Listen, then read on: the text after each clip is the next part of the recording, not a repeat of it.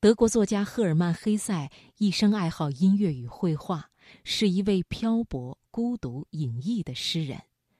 他的主要作品有《彼得·卡门青》《荒原狼》《东方之旅》《玻璃球游戏》等。今晚，就让我们随着赫尔曼·黑塞的散文，还有一些美好的事物在等着我们，一同走进夏季的阿尔卑斯山。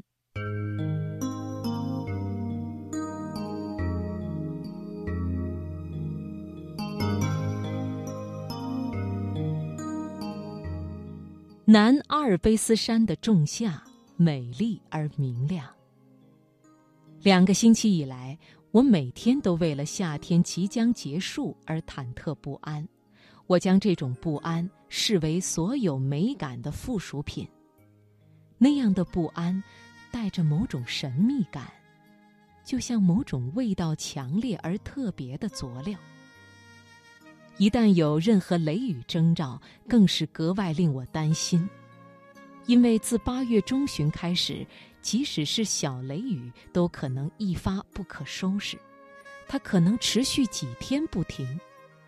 即使雨后天气放晴，但夏天也早已随之消失了。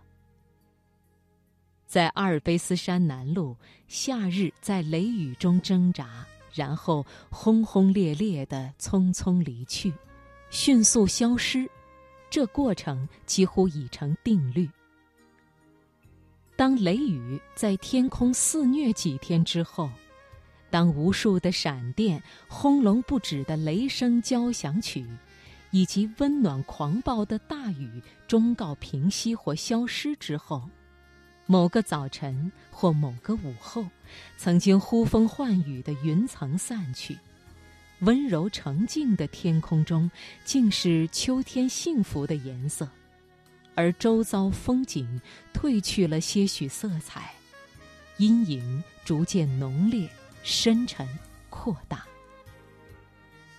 这几天从散步到返家的途中，最特别的是那夏末之美。它深深地刻印在我的脑海里。温暖的空气均匀分布，冷空气缓缓降临，夜露静静凝结。夏日虽略做了挣扎，但仍然静悄悄地消逝。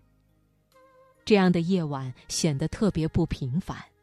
日落后，若外出漫步两三个钟头，便可从身边无数的小小波动中感受到这种夏日的挣扎。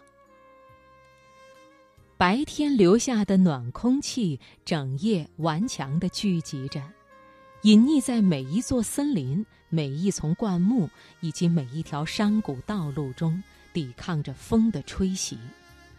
同样的，在这暗无星月的森林中，我借着些微的空气流动变化来感知周围的景物。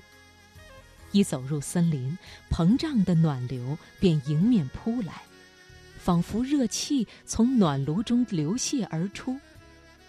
随着森林的浓密稀疏，温热的空气或膨胀，或减弱。湿湿的凉意令人感觉河道的存在，它们虽早已干涸，但泥土中仍然残存着湿气。同一地区的气温也因地点不同而有所差异。但在这初秋仲夏交替的时节，更令人明显的察觉温度的变化，就像冬季里光秃秃山头的玫瑰色。就像春天空气的湿润和植物的生长，就像初夏夜蛾的成群飞舞，在这样的夏末夜晚里，在奇特的空气变化中漫步，感官所经历的体验，同样也强烈的影响着人的生命力和情绪。森林抗拒秋天，夏天抗拒死亡，这都是对命运的顽强抵抗。同样，当生命之下流逝之时，人们也抗拒着衰竭与死亡，抗拒着自宇宙间逼近的生命冷流，抗拒着生命冷流入侵自己的血液之中。于是，带着全新的至诚，人们沉醉于生活中的小玩笑及各种声响，沉醉于生命表象中的种种美好，沉醉于颤抖着的缤纷色彩，沉醉于匆匆飞过的云影。人们从充满恐惧的微笑中抓住逝水年华，这正是。年轻与年老的不同。有些人早在四十或五十岁就超越了这道界限，有些人则直到五十或者六十岁才有所察觉。此时，我们将生之艺术转向其他领域。过去忙于培养成熟洗练的人格，如今则努力摆脱瓦解它。我们几乎是在一夜之间。突然感觉自己老了，年轻时的想法、兴趣及情感似乎遥不可及，如同夏日的稍纵即逝。这些过渡时期的小玩笑，令人感动，令人惊惧，令人发笑，令人颤抖。森林不再翠绿如昨。葡萄叶开始转黄，叶下垂吊着蓝色、紫色的果实。傍晚的山峦闪烁着紫色光芒，天空带着翠绿色，渐渐步入秋天。然而，之后呢？之后不能再前往石窖酒馆，不能去阿格诺湖游泳，也不能在栗树下小坐或画画了。生命的焰火一波接一波，就和夏日森林里顽强的热空气一样。生命之戏永远激昂，内容虽然贫乏，但对抗死亡的奋斗却永不停息。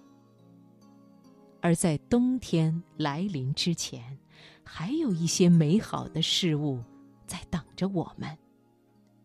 蓝色的葡萄又柔又甜，小伙子们边唱山歌边摘葡萄，投系彩金的年轻女孩站在金黄色的葡萄叶中，宛如美丽的鲜花。